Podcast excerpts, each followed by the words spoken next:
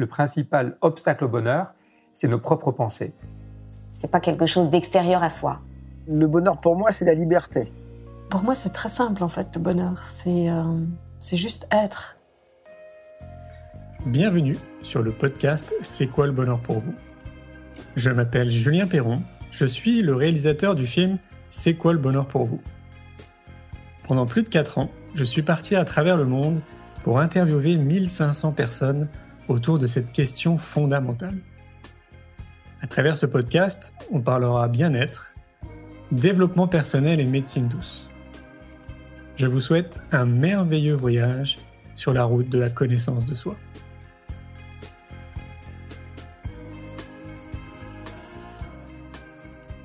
Aujourd'hui, j'ai le plaisir de recevoir Sophie Machaut. Sophie est auteure du livre à succès Cultivez votre bonheur. Il faut savoir perdre de vue le rivage et même pas peur. Je vous souhaite une belle écoute. Salut Sophie. Bonjour à tous, bonjour. J'espère que, J'espère que je ne vais pas rester figée parce que je voyais mon réseau qui était euh, la campagne. Hein, donc euh, voilà. Mais je suis là pour le moment, donc ça me fait très plaisir d'être avec vous et de partager ce moment. Merci Sophie. Ouais, c'est vrai qu'on a fait des petits tests euh, juste avant et parfois elle, était figée. Mais en fait, le plus important, c'est qu'on t'entende. Donc, a priori, le son est bon. Donc, bah, Sophie, je vais te laisser te présenter parce qu'évidemment, il y a des gens qui ne te connaissent pas. Donc, je te laisse la parole. Eh ben, je m'appelle Sophie Pachot, donc euh, je suis euh, euh, auteur de livres de développement personnel chez Roll. J'anime également des, des conférences, des conférences sur le bien-être, sur le bonheur, la psychologie positive. Je forme aussi dans les entreprises. Voilà, j'ai plein d'activités en fait autour du bien-être, hein, autour de, du développement personnel. Hein, voilà, quelque chose qui m'intéresse depuis des années déjà. En dehors de ça, je suis maman d'une petite fille et puis euh, j'ai 47 ans. Alors, je vais rappeler aux gens qui, euh, qui, nous écoutent et qui nous regardent comment on s'est connus, parce qu'on s'est connus euh, par rapport au film C'est quoi le bonheur pour vous? Je t'avais interviewé, d'ailleurs, tu es, dans le film, et j'étais tombé sur ton livre, puis tu avais écrit autour du bonheur. Et je me disais, tiens, voilà une spécialiste à rencontrer absolument. ouais, ça a été pour moi, ça a été un moment fort on aura peut-être l'occasion d'en discuter tout à l'heure, mais c'est vrai que euh, je sortais mon livre Cultiver votre bonheur, donc qui a été le premier ouvrage de développement personnel que j'ai écrit, qui venait d'une conférence que je, donnais à l'époque. Euh, ce sont des euh, on se rejoint là-dessus, toi et moi, depuis toutes ces années, c'est-à-dire ce sont des, des sagesses, des outils, des choses qui nous ont aidés. Enfin, en tous les cas, personnellement, moi, tout ce que je transmets, je l'utilise à, des fins personnelles. Hein. Euh, voilà, je ne sais pas transmettre quelque chose que je ne connais pas. Et pourtant, à l'époque de cette, euh, de cette euh, interview, il m'arrivait des choses un peu compliquées. Et c'était, euh, voilà, c'est l'enjeu aujourd'hui de, de, mon nouveau livre, c'est que, c'est que j'avais besoin de, de comprendre euh, bah, finalement le bonheur, c'est quoi? Tu me posais la question, c'est quoi le bonheur pour vous à l'époque? C'est plein de choses qui sont encore très vraies, et en même temps, quand d'un seul coup euh, le bonheur se cache, mais bah, c'est quoi le bonheur quand rien ne t'a plu Ça a été aussi mon sujet pendant ces dernières années. Voilà. Et ça a été une quand j'ai regardé il n'y a pas très longtemps, j'ai re-revu et ton documentaire que j'adore, et j'ai revu l'interview qu'on a, qu'on a faite. Il n'y a pas un mot que j'enlèverais. Mais il y avait un, un que je ne pouvais pas traduire à ce moment-là parce que je ne comprenais même pas ce que je vivais encore à ce moment-là de, de fort, comme beaucoup de personnes vivent au quotidien, c'est-à-dire des, des, des passages de crise. Et la crise, alors à la fois c'est dur et en même temps ça peut être quelque chose de qui régénère complètement tout, qui réactualise tout et qui peut être une très bonne chose. Il peut y avoir un cadeau caché. C'est clair. Est-ce que tu peux rentrer dans les détails de, ce que tu vivais à l'époque? Parce que peut-être que ça va venir résonner dans, auprès des, oreilles des personnes qui nous écoutent. Ah ben, je, je, pense que ça peut résonner alors, auprès de pas mal de personnes. Évidemment, j'espère pas auprès de toutes parce qu'on souhaite pas euh, des traversées du désert comme ça à tout le monde. Hein. Enfin, c'est même pas une traversée du désert, c'est vraiment un moment où la vie se grille et, euh, et où tout ce qu'on a construit se déconstruit, en fait. Et par plein de, choses différentes. Moi, à, cette époque, au moment où tu m'interviewes pour C'est quoi le bonheur, euh, j'ai à cœur de transmettre ma vie professionnelle euh, autour et qui était gérée aussi par ma vie personnelle au départ, puisque je suis passionnée, euh, comme toi, de développement personnel, euh, de, sagesse, de spiritualité, etc., euh, au moment où tu m'interviewes, donc en 2015, septembre 2015, je, ma vie personnelle s'effondre. Alors, par plein de temps, c'est-à-dire d'abord la maladie d'un proche, la mort d'un proche, et puis la déstructuration du couple. Donc, j'ai dû faire plein de deuil.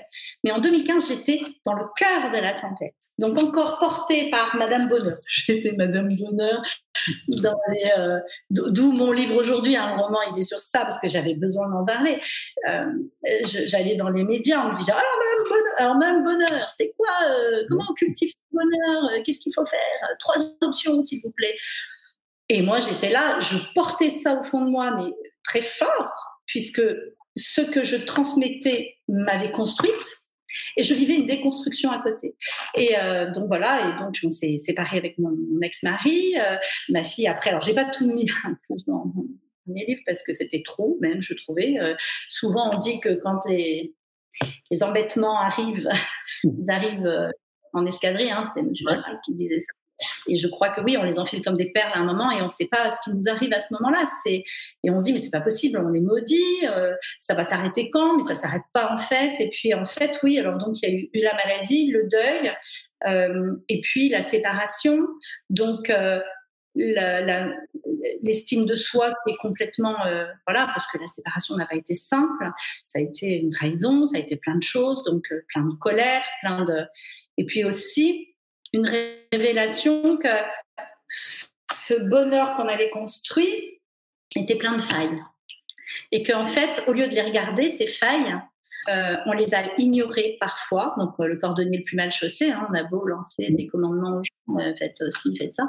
On n'est pas forcément les plus chaussés pour soi, en fait. Et les failles s'agrandissent. Et un jour, un événement arrive plus fort et pouf, elles, euh, elles font s'écrouler l'édifice.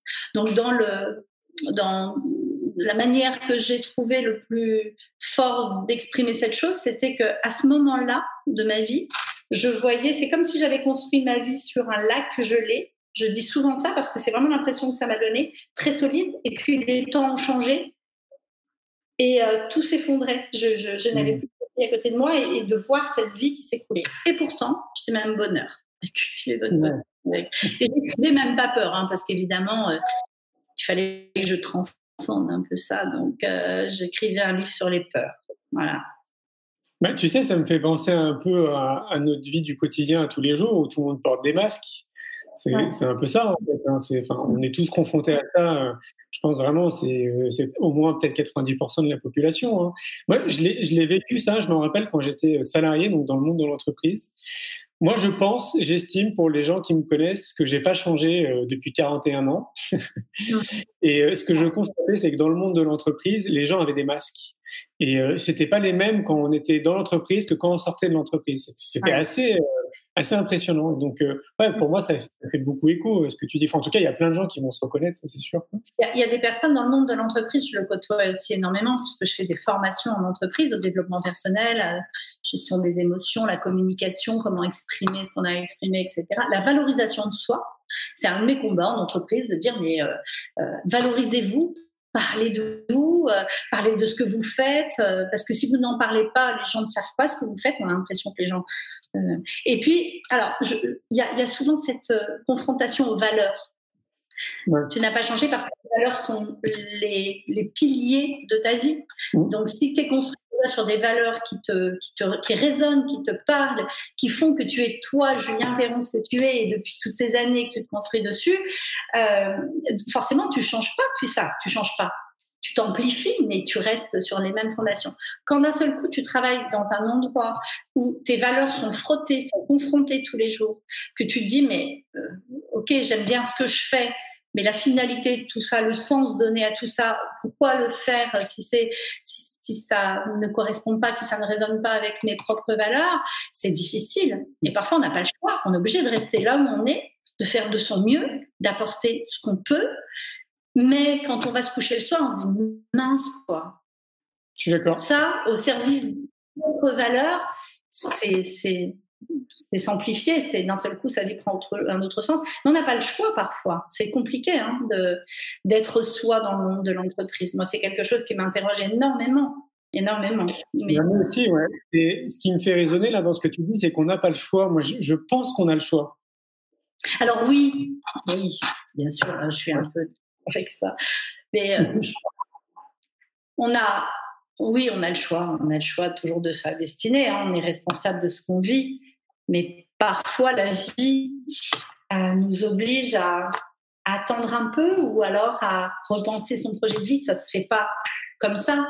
Ça se, si on sent qu'on n'est pas calé dans le bon rail, euh, faut pas, on ne peut pas sauter d'un rail à l'autre. Un train ne peut pas passer euh, d'un rail à un autre comme ça. Ça se prépare et puis tout doucement, on peut.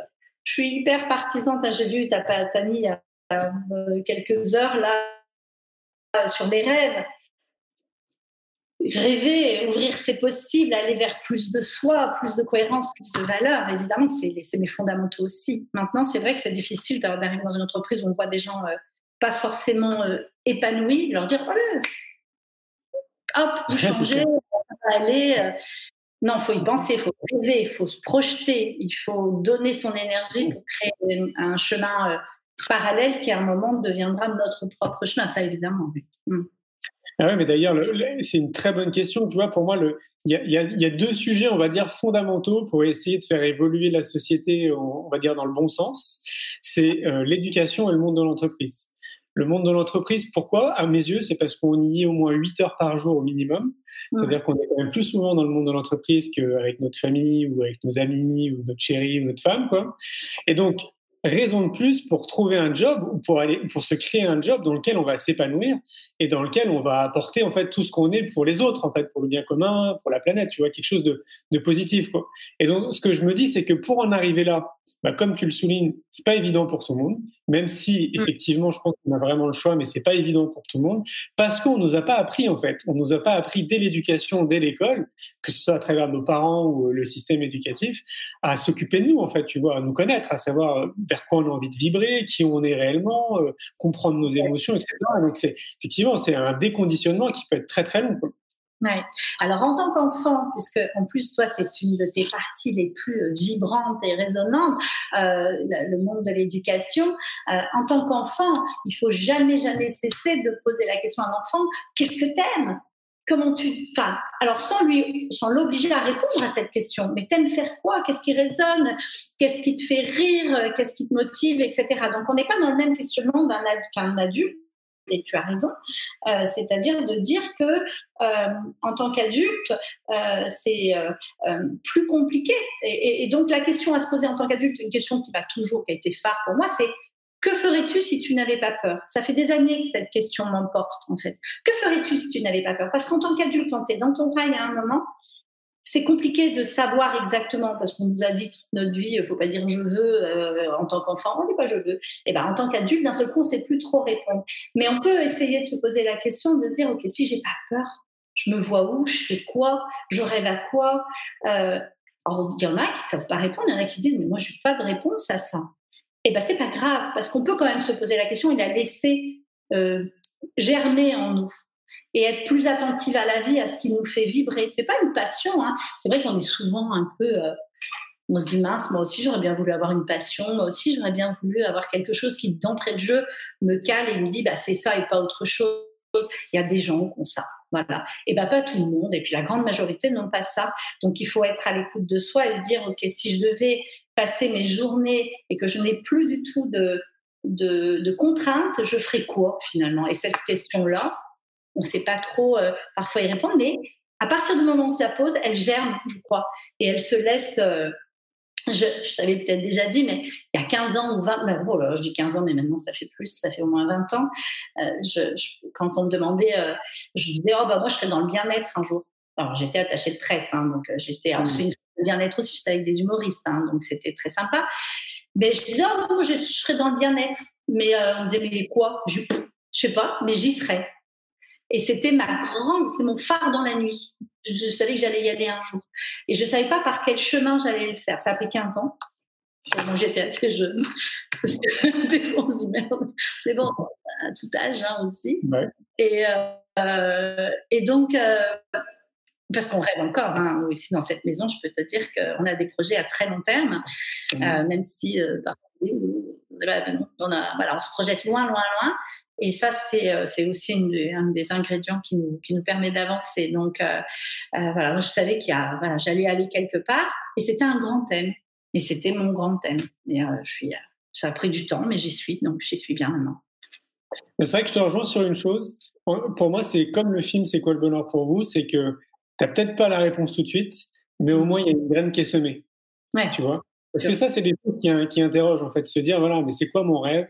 Euh, Qu'est-ce que je ferais si j'avais pas peur? Ça, pour moi, c'est es en train de semer des graines, là, déjà d'entrée. Tu vois oui. Les gens, vont y réfléchir, c'est sûr.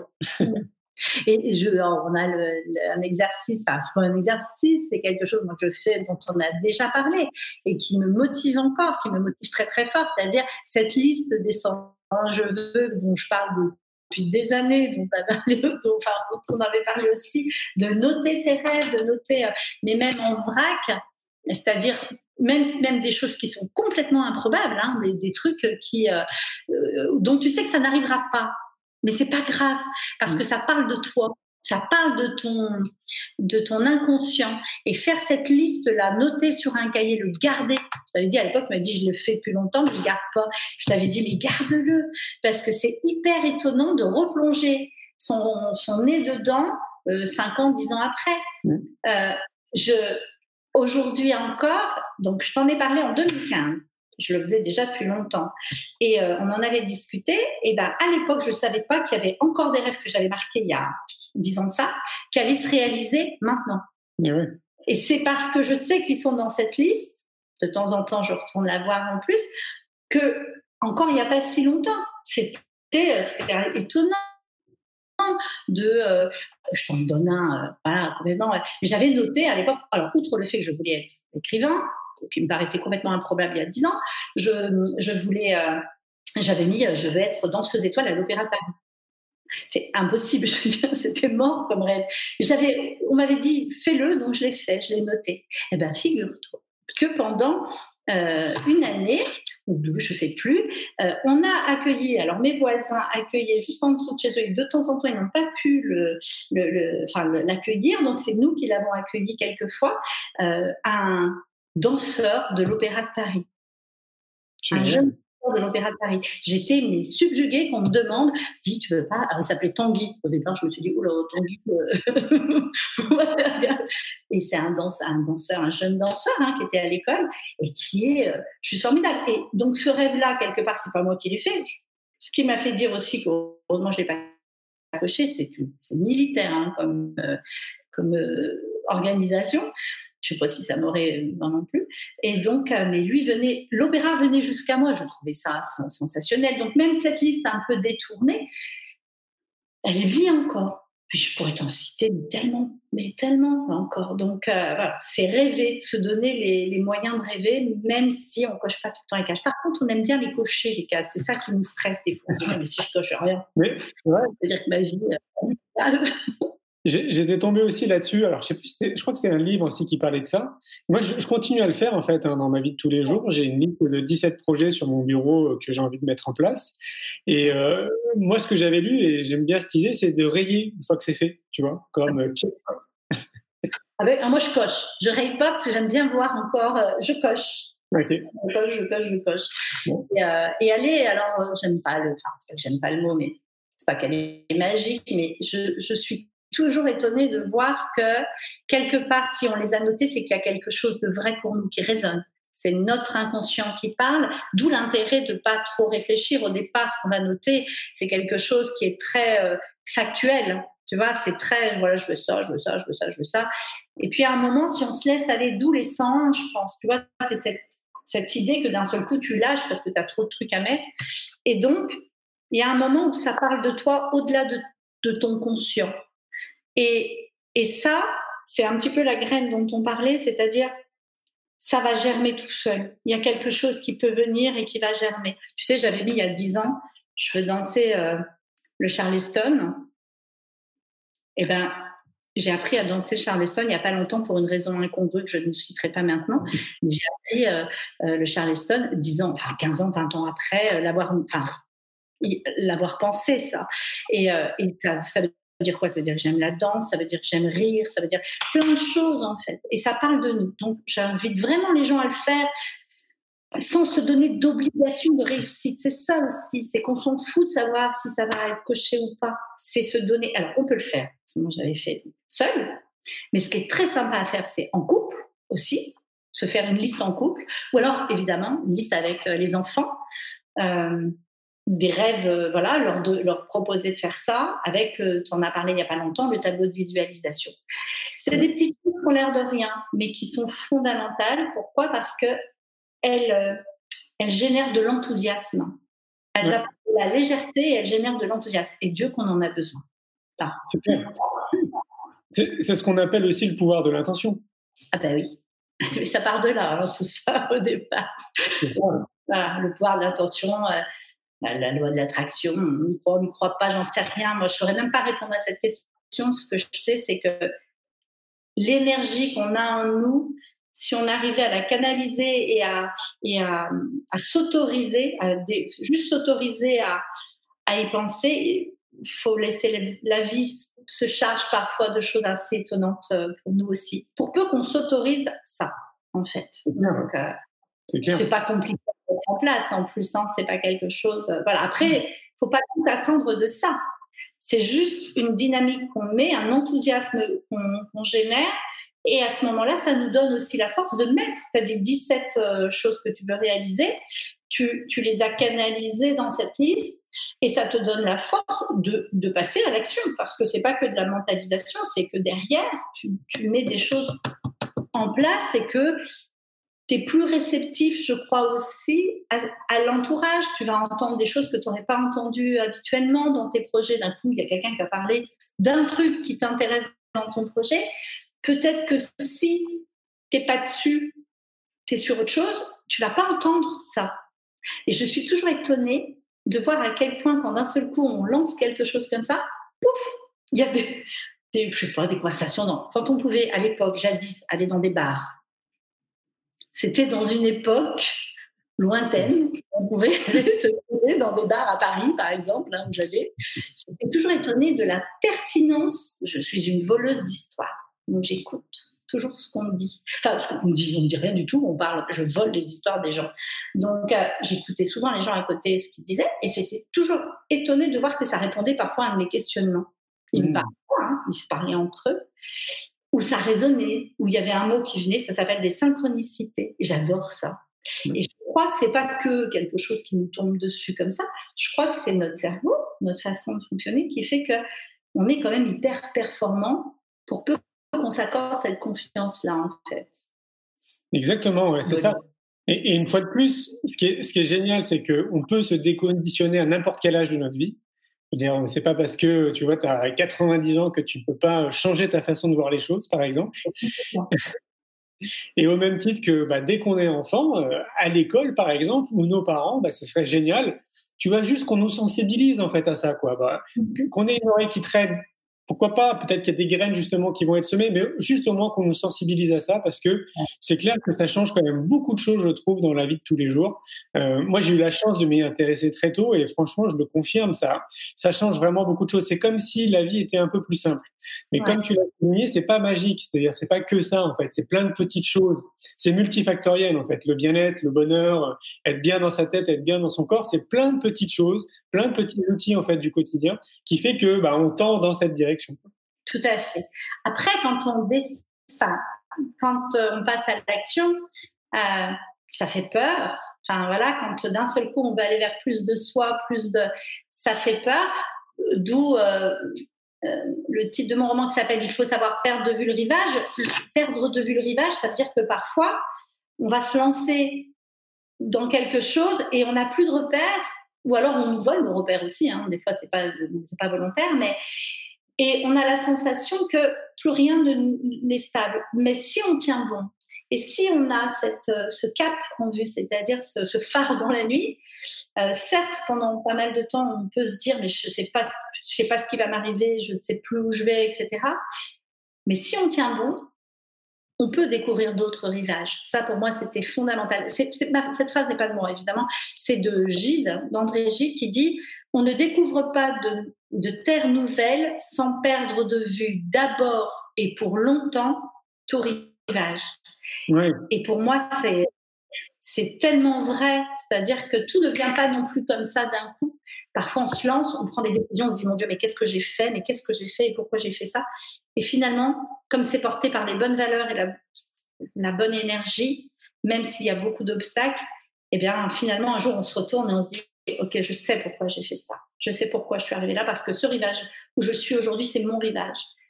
Et voilà, j'y suis bien pour un temps. Jamais coupé sur le rivage.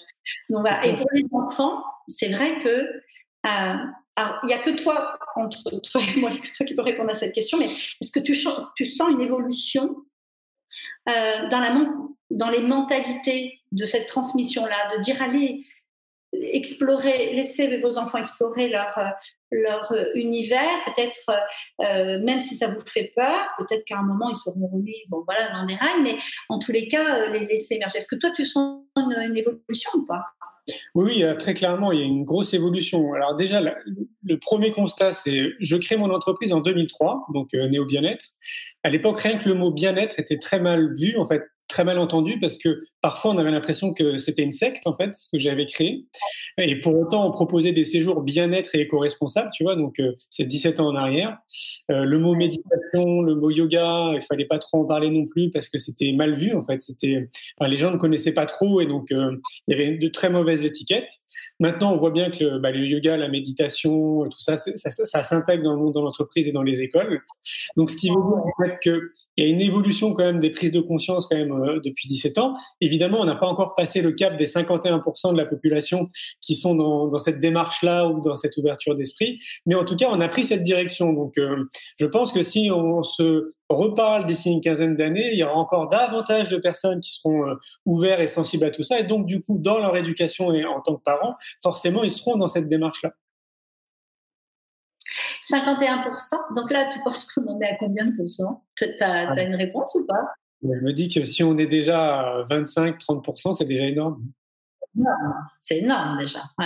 Il y a 17 ans, on était vraiment déjà dans ça, il y a 17 ans, euh, enfin dans ça, moi j'arrivais hein, tranquillement, euh, on parlait de, vagues souterraines, tu sais, de quelque chose qui se voyait pas encore, mais qui, qui était là, mais sous-jacent, qui était sous terre, qui n'était pas encore. Euh, et puis dans les entreprises, tu disais le mot émotion, tu regardes, pardon. Aujourd'hui, euh, c'est une des formations que je fais le plus en entreprise, hein, gérer vos émotions, euh, voilà, les accepter, parler avec vos émotions, etc. C'est un, un, comment s'appelle ça, un best. Et, et donc, c'est vrai que la méditation, le, le, la relaxation, enfin, c'est vrai qu'on a évolué, ça c'est sûr. Et dans le monde de l'éducation, moi j'ai ma sœur qui est, qui est, institutrice, elle est la représentante, Caroline d'ailleurs, je fais coucou, elle est la représentante parfaite de, euh, de ces instituteurs, de ces professeurs des écoles, maintenant, euh, qui, donnent tout, leur cœur à ça aussi, c'est-à-dire euh, elle est pleine de elle est plein de ressources euh, positives et enthousiastes et, et euh, voilà. Donc euh, je, je, la regarde comme ça d'un œil. L'autre jour j'ai mis sur mon Facebook j'ai mis mon chien mon chien un peu. Mon Carlin qui a des têtes je trouve des fois il est humain ce, ce chien. Et j'ai fait un truc avec les émotions la peur la joie et tout ça. Puis je l'ai fait pour rigoler donc je l'ai balancé tu crois pas qu'elle l'a envoyé à, ses, elle en classe virtuelle maintenant elle l'a envoyé à ses élèves en disant bon ben voilà les cinq émotions il y avait des tout contents de là je me dis bah il y a quelque chose. Alors évidemment, il faut toujours euh, avoir euh, cet apprentissage qui est quand même. Nous en France, on a, on a beau crier surtout, on a quand même euh, une, un apprentissage profond avec des connaissances qui sont qui sont sérieuses dans le sens voilà on apprend plein de choses. Mais le côté ludique est rarement là. Enfin maintenant ça y est ça vient mais le côté ludique le côté visuel la pensée visuelle arrive enfin en France je dis enfin, ça fait quelques années déjà, mais euh, et on travaille avec les deux parties de notre cerveau, à la fois la connaissance et en même temps euh, le, visuel, euh, l'émotion, les couleurs, l'action et tout. Et donc, j'ai beaucoup d'espoir. Alors après, on sait plus trop où on va maintenant, mais si à 15 heures, on saura où on va. oui, c'est ça. Hein, euh, dans le volet éducatif, euh, là je parlais des, parents et des, citoyens en fait qui sont en chemin de prise de conscience. D'ailleurs, moi je trouve que cette période là depuis un mois, c'est un accélérateur de prise de conscience. Donc je trouve ça génial à ce niveau-là. Euh, d'un point de vue éducatif, moi ça fait 6-7 ans maintenant que je mets beaucoup d'énergie et franchement, au sein de l'éducation nationale, ça avance, ça avance très très bien, ça avance dans le bon sens, mais c'est une très grosse machine, donc forcément ça met du temps, ne serait-ce pour que ça soit visible pour l'ensemble des citoyens. Mais on a pris une très bonne direction. Le, système est en train de s'adapter de plus en plus à tous ces outils, tous ces professionnels en fait qui existent autour de nous. Donc euh, il y a un mariage qui est en train de s'opérer depuis quelques années. Donc pareil, hein, d'ici 15 ans, si on en reparle, tu verras, il y aura une grosse évolution. Et les, et les enseignants, évidemment, il faut les remercier pour ce qu'ils font parce que c'est magnifique et je pense encore plus maintenant là dans cette période de confinement euh, parce qu'il y a euh, au moins plus de 50% des enseignants qui font, qui, qui, sont dans, dans cette idée d'aller chercher ce qui se passe un peu à l'extérieur pour mener des expériences au sein de leur classe pour changer un peu notre modèle en fait, parce que euh, on peut plus se reposer sur notre modèle qui, qui date d'il y a un siècle. Exactement. Je crois que là, les 51% des préviés passés hein, du côté des enseignants, parce qu'en fait, je crois que c'est eux qui ont généré ce changement aussi. C'est-à-dire, je crois que peut-être que je me trompe, hein, je suis pas experte, mais je crois que c'est. Euh, on m'avait expliqué que euh, on les, des amis qui ont fait la pédagogie positive, donc euh, en France, Isabelle Payot et Audrey Hakoun, euh, Isabelle m'avait expliqué qu'en fait, ils avaient commencé par former la base à la pédagogie positive et donc au mind mapping, etc., à plein, d'outils. ils avaient généré tout comme toi, tu le fais aussi, c'est-à-dire il y a plein de gens comme ça, qui, mais ils n'ont pas été cherchés par le haut pour essayer de former, se sont dit, puisqu'on ne nous ouvre pas la porte, il y a des années de ça, on va passer par ceux qui sont sur le terrain, qui, qui, euh, qui enseignent, etc. Et on va, leur, on va leur proposer nos outils pour que ça remonte. Et en fait, comme ça marche, comme il y a un vrai épanouissement, comme il y a une vraie résonance, et puis que quand, on dit que ça marche, c'est que par exemple des outils visuels comme euh, la carte mentale, le mind mapping, euh, en termes d'apprentissage, de mémorisation, d'infusion d'informations, de compréhension d'informations, ça marche tellement bien que du coup, bah forcément, à un moment, ça s'entend. Et là-haut, ils ont dû dire, tiens, que se passe Qu'est-ce que c'est que ce Julien là qui Et hop, d'un seul coup, ça arrive tout doucement tout doucement, mais ça arrive et c'est ça la bonne nouvelle. Quoi. Donc, euh, Exactement. Exactement. Et puis on oublie, moi je trouve, tu sais, dans ces prises de conscience, je trouve que Nicolas Hulot et Yann Arthus Bertrand ont fait partie des pionniers avec Pierre Rabhi, par exemple, aussi autour de l'agriculture, à ouvrir les consciences autour de l'environnement. Et j'ai vraiment le sentiment que ces prises de conscience ont commencé autour de l'environnement et de la beauté de notre planète et d'y prendre soin. Et donc, moi, je remercie à chaque fois Nicolas Hulot et Yann Arthus Bertrand parce que ils ont fait un travail de dingue. En fait, il y avait quand même des millions et des millions de personnes qui regardaient leur émission. Et ben, mine de rien, ça a semé beaucoup de graines. Hum. Il a fallu du temps, hein, mais c'est vrai que oh, c'était il y a combien de temps? Moi, je suis pas hein. Et, euh, et, et, ils ont les. Et regarde, comme toi, tu disais tout à l'heure, j'ai pas la sensation d'avoir changé. Je les connais pas personnellement. Hein. Euh, c'est des gens que j'aimerais connaître. Pierre Rabhi aussi. J'ai certainement qu'ils se sont amplifiés, qu'ils se sont densifiés, euh, euh, mais on n'a pas la sensation qu'ils aient changé de valeur, qu'ils aient changé non plus. Donc en fait, quand tu es bien ancré dans quelque chose, tu vas pousser sur ces valeurs-là et quand on le regarde aujourd'hui, quand on les regarde aujourd'hui, on a la sensation d'avoir les mêmes personnes qui a, avec le même enthousiasme peut-être un peu égratignés par euh, voilà des, combats qui sont les leurs et qui ont on, ne se relève pas toujours indemne hein, de, ces combats-là, mais, euh, mais, mais voilà, toujours les mêmes avec cette, même conviction profonde. Et ça, c'est pour moi, c'est des, des au-delà d'être des mentors, c'est des éléments qui ouvrent des, des, une énergie qui nous embarque avec eux. Euh, et voilà. Et c'est, il a fallu du. De toute façon, peut-être même pas qu'en France, hein, il faut du temps pour tout. Nous, on est un petit peu euh, long. Oui, c'est ça. En fait, moi, le constat que je tire, qui est peut-être très perso, c'est que je trouve qu'on a toujours 15 ans de retard sur beaucoup de choses, sur beaucoup de pays, dans, plein de petites choses, mais parce que je pense qu'on met plus de temps à mettre en place justement euh, le changement.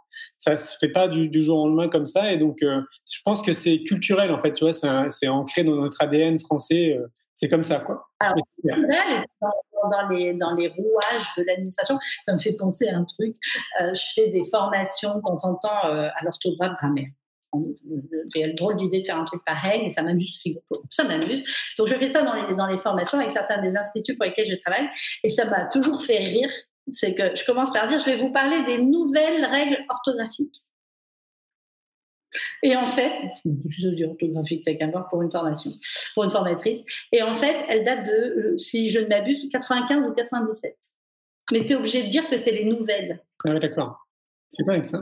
En fait, elles sont toujours pas rentrées. Elles sont là, hein. Donc, mais elles sont toujours pas rentrer dans les livres scolaires et tout. Alors, en 2000, je sais plus combien, là, ça y est, euh, on nous a, euh, on a, on nous en a parlé. Donc, ça a été assez officiel. Mais n'empêche que, à chaque fois, on disait, bon, alors, dans les nouvelles règles de l'orthographe de 1994, 95 ou 97, je sais plus, voici les, et donc, on a, ouais, 15 ans de retard, quoi. Même sur ça, c'est-à-dire même quand on établit des choses, le temps que ça arrive jusqu'à nous, que ce soit acté par tout le monde, il se passe 15 ans. Ouais, Pareil de la pensée de, la pensée visuelle, etc. Il y a plein de gens qui sont peut-être en train d'écouter en disant mais moi j'en parle depuis 15 ans de ça. Oui, vous êtes peut-être même les porteurs de ça depuis 15-20 ans, sauf que le temps que ça arrive, et dans les écoles, et dans nos maisons, et dans notre conscience, qu'on se dise allez, je vais peut-être retransformer les choses, je vais peut-être intégrer cette nouvelle façon d'apprendre, d'entendre, etc. Il nous faut du temps. Est-ce que c'est mal? Je ne sais pas, parce qu'il y a des choses qui sont aussi à, à déplacer, à remplacer, à infuser. Donc, euh, je suis une optimiste. Donc, je me dis, tant que ça arrive, ouais, moi aussi, c'est déjà ça. C'est clair. Hein. Je suis en train de penser, je suis en train de penser au monde de l'entreprise quand je t'écoute. Et euh, tu vois, je me rappelle à l'époque, en donc 2003, j'avais le sentiment d'être un peu seul, tu sais, être un chef d'entreprise euh, éthique avec des valeurs, avec tu vois, en essayant de faire les choses avec éthique, quoi. J'avais vraiment l'impression d'être seul. Et donc, euh, j'ai mis 4-5 ans avant de créer un réseau pour me dire, bon, je dois pas être seul, il doit y avoir des gens un peu comme moi. Toi qui es souvent, comme tu me disais, euh, dans le monde de l'entreprise, est-ce que tu as l'impression que le monde de l'entreprise évolue aussi quand même dans le bon sens, tu vois, où euh, on a de plus en plus des chefs d'entreprise, je sais pas, le, les RH qui, qui donnent plus de sens, avec plus d'éthique, plus de valeur? J'aimerais tellement. Alors oui, je ne veux pas dire, je veux pas mettre, impossible pour moi de mettre tout le monde dans le même panier, de mettre toutes les mêmes personnes. En fait, je viens du milieu artistique au départ.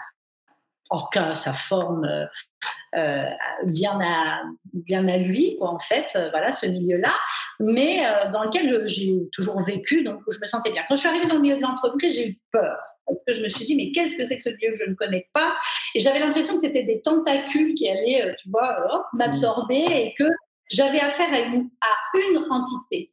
En fait, non. Dans l'entité, il y a plein, plein, plein de personnes. J'ai rencontré, je les aime, s'il y en a certains qui m'écoutent là, les gens que j'ai rencontrés dans les entreprises, quelles qu'elles soient. Hein, je travaille pour des petites, pour des moyennes, pour des très grosses, des très, très grosses.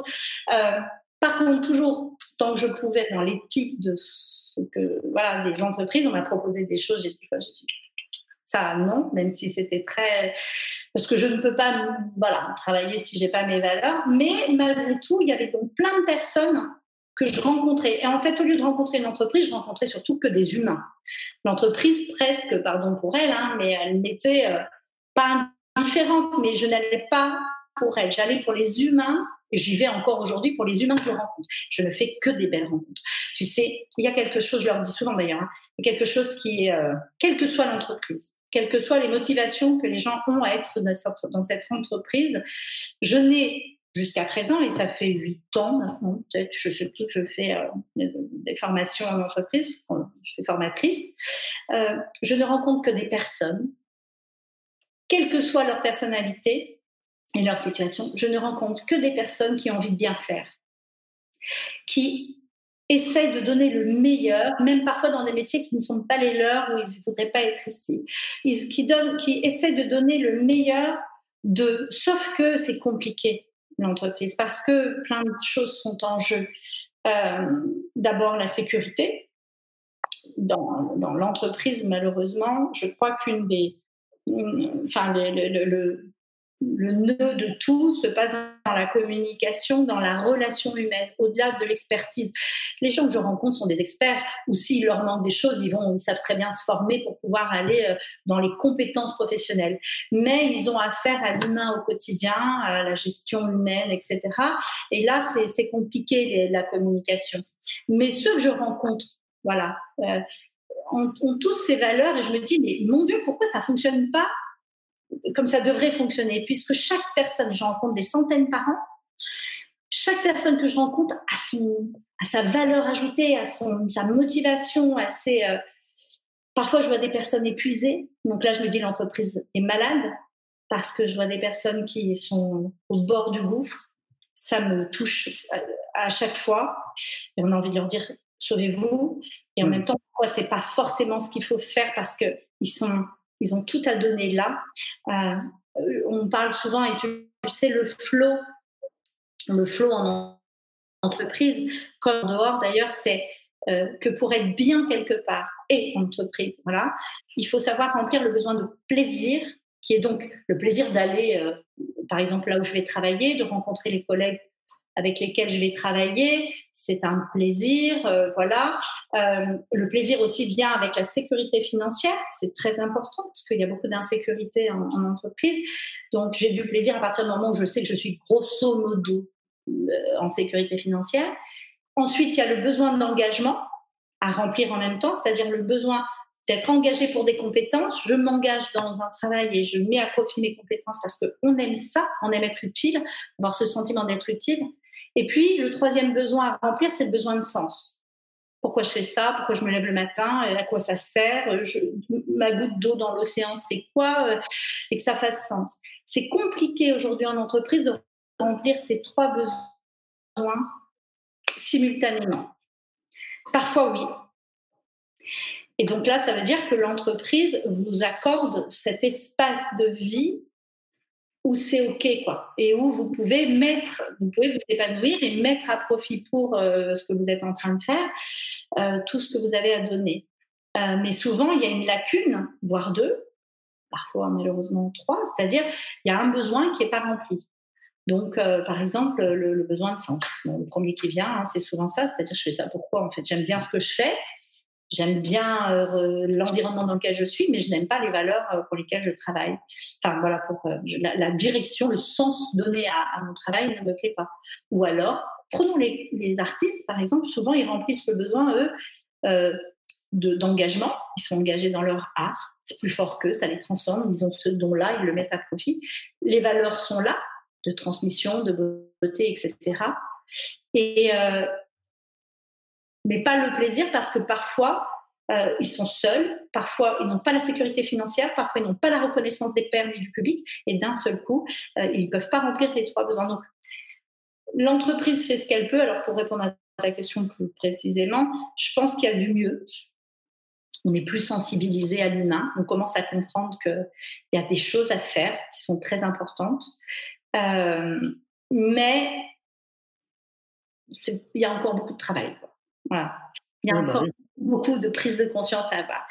On dit souvent que, voilà, avant on disait si l'entreprise va bien, l'humain ira bien. Euh, en fait, on sait qu'aujourd'hui, si l'humain va bien, l'entreprise ira bien. Donc, euh, c'est un paradigme qui est, en, qui, qui est en train de se renverser qui est en train. Voilà, c'est toujours pareil, hein, ça prendra du temps. Et, franchement, là, tout de suite, maintenant, à l'heure actuelle, je, suis encore une irréductible optimiste. Je me dis, allez, on y croit, là, ce truc qui vient de nous tomber dessus, qui peut changer la donne. Alors voilà, on va, sûrement me targuer de, d'être trop utopique, d'être trop optimiste, mais je me dis non, y a, ce qu'on a vécu là peut changer les choses un tout petit peu. Pas tout, mais au moins un tout petit peu, une fois de plus. Ah je suis convaincu, hein. tu prêches un convaincu. Enfin, comme je te le disais, je trouve que c'est, c'est une période qui, est euh, accélérée, enfin, qui accélère les prises de conscience. Ça, c'est sûr, parce qu'on a le temps d'écouter des lives comme aujourd'hui, on a le temps de, de bouquiner des bons livres, on a le temps de s'informer sur Internet avec de l'information positive. Il y a un paquet de conférenciers, de personnes qui se motivent et qui font des lives en permanence, justement, pour apporter euh, plus de bon sens, plus de positivisme, hein, des regards différents sur la vie, sur les choses. Enfin, là, en ce moment, ça n'arrête pas depuis un mois et demi. Il y a, que ça, j'ai l'impression, sur Internet et sur la toile. Donc, c'est, pour moi, c'est, le moment parfait. Et on parlait de semer des graines il y a des centaines de millions de graines qui sont en train d'être semées, quoi. Et ce qui est chouette, c'est que c'est de partout dans le monde, tu vois. C'est pas juste en France, tout le monde est en train de se mobiliser pour avancer dans ce sens-là. Alors moi, je trouve ça énorme. Quoi. Ce que ça va donner après, ça, j'en ai aucune idée. Et je pense que bah, s'il y a une personne qui peut nous dire réellement comment ça va se passer, bah, j'aimerais bien l'interviewer. mais c'est, euh, mais je pense qu'il y aura beaucoup de positifs derrière. Ça, c'est sûr et certain. J'en suis persuadée. Je, je, me dis, bon, ça changera peut-être pas complètement la face du monde, mais il y a quand même quelque chose qui vient de se passer qui est pas commun. Quoi. Il y a un avant et un après. J'en suis mais une archi convaincue. Voilà. Il y a un avant et un après. Même à des niveaux euh, personnels, des niveaux, euh, euh enfin, même d'un point de vue national, d'un point de vue international. Enfin, on peut, on peut, le système, on peut le déployer.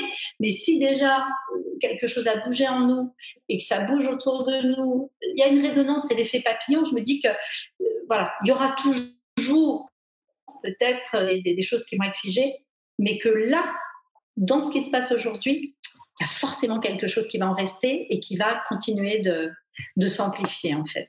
Je, et, et Dieu, la respire un tout, tout petit peu maintenant, et ça c'était improbable, impensable il y a encore quelques mois, qu'on lui redonne un tout petit peu d'air, un tout petit peu d'air, de souffle, et euh, mmh. que ça nous emmènera un peu plus loin, on verra. On l'espère tous, hein, je crois, euh, de ce côté-là. Mmh. Euh, c'est quoi d'ailleurs dans ce sens-là ton actualité là pour euh, les prochains mois? Alors, euh, ah bah, du coup, je mets à profit euh, tout ce temps-là pour, pour plein de choses. Alors, mon nouveau, un, autre, un, nouveau roman, donc en écriture. Voilà, j'essaye en tous les cas de. Alors, c'est bizarre parce qu'au départ, on se dit, oh, mais on a tout le temps devant nous pour écrire. Et puis, ben, comme on est un petit peu percuté par plein de choses, arriver à se mettre en bulle pour, pour écrire, c'est pas si facile que ça, je trouve. Euh, donc j'étais un peu la cancre, hein, je traîne des pieds, donc j'ai mon amoureux qui de temps en temps me dit au boulot, donc euh, voilà, il est là parce que moi je papillonne. Euh, j'ai pris une décision en fin d'année de déménager de Paris. ça me faisait très peur, on en revient sur les peurs. Hein. j'avais eu très peur de partir parce que ça faisait 30 ans que j'étais à Paris, j'adore cette ville. C'est un, voilà, un coup de cœur. Mais je suis revenue dans ma région par amour. Voilà. Donc, j'ai retrouvé un amoureux d'adolescence que on, voilà, on s'adore, on va se marier très certainement si euh, euh, la planète le veut un jour. Hein, voilà, pour le moment, tout est stoppé, on a dû tout annuler. Donc, on a tout construit, puis tout déconstruit très très vite, mais c'est pas grave. Mon roman est sorti en plein confinement, donc je me souhaite qu'il ait une seconde vie après, parce que j'y tiens énormément. Il a 90% de mon ADN, donc de mon histoire, euh, voilà. ça me ferait très plaisir de partager cela avec les lecteurs et surtout, je sais déjà qu'il y a des résonances, comme on en parlait tout à l'heure, beaucoup de gens euh, euh, oublient, euh, et, enfin que voilà, que je suis derrière ça et en fait se reconnaissent dans, dans, dans Rose, donc c'est très important. Et puis ben dans les semaines et les mois à venir, comme je suis revenue en Bourgogne, euh, j'ai donc une maison euh, que, que je suis, on est en train de transformer en maison d'hôtes. Donc, on accueille déjà depuis un an des gens, euh, mmh. des voyageurs. Donc euh, voilà, j'espère que tu passeras nous voir. Notre région est plutôt sympa. Donc euh, au cœur du Mâconnais, donc c'est très très chouette. Puis surtout, on est à l'intersection de, on est entre le nord et le sud, pile au milieu. Donc on se fait une petite pause quand on aura des vacances, déconfinées un jour. Euh, vous pouvez vous arrêter là-bas du côté de Mâcon, on est là. Et j'aimerais y accueillir aussi, j'aimerais que des gens aient envie de, de, louer les chambres ou les petits espaces qu'on a, les petites maisons pour des artistes. Voilà, j'aimerais que cette maison, j'aimerais ramener un peu de mes artistes euh, ici, c'est-à-dire que avoir envie de d'écrire, de créer, de donc ça, c'est tout, tout ce que je fais euh, dans les, dans les mois qui viennent. Et puis bah, toujours mes conférences et puis mes, mes, formations en entreprise pour le moment sont encore euh, de, de rigueur. Mais comment, comment on peut te joindre? On te trouve comment? Alors, bah, vous pouvez me trouver euh, d'abord sur les réseaux sociaux. Donc, vous tapez Sophie Machaud, donc euh, Facebook, euh, Instagram, LinkedIn, voilà. et puis, vous pouvez me trouver aussi, bah, j'ai un site. Alors, j'ai un site c'est, et un blog. J'ai Concentré de Bonheur, mais je, vous avoue que comme je suis en, en écriture depuis trop de temps maintenant. Euh, ils sont, il n'est pas très actualisé, mais en tous les cas, on peut me trouver là. Et puis, euh, bah, pour venir nous voir euh, en Bourgogne, ça s'appelle Maison La Pérouse. Alors, c'est confondez pas avec La Pérouse, qui est genre genre le 4 étoiles, le 5 étoiles, machin. Nous, on est vraiment euh, petite maison d'un pas euh, de Bourgogne. Donc, c'est www.maisonlapérouse en un seul euh, mot avec un S et pas un Z et pas de Y. Voilà, et .com. Mais je vais mettre de toute façon un petit mot sur mon mur Facebook. Et puis, ben, n'hésitez pas parce que je suis plutôt euh, accessible et euh, voilà, toujours euh, très touchée par les messages qu'on peut laisser, échanger. Je te remercie beaucoup, Sophie. J'ai passé un bon moment. Merci à toi. Franchement, merci. C'était et puis merci à tous ceux qui nous ont écoutés. Euh, voilà, je avec vous. Je pense que euh, je, voilà, on va finir par transformer ça de, très très belle manière. Et euh, merci beaucoup. À bientôt. À bientôt. Ciao ciao. Un grand merci pour votre écoute. J'espère que vous avez passé un bon moment avec nous. Je vous invite à prolonger l'expérience en regardant mon film C'est quoi le bonheur pour vous? Vous le trouverez assez facilement sur YouTube.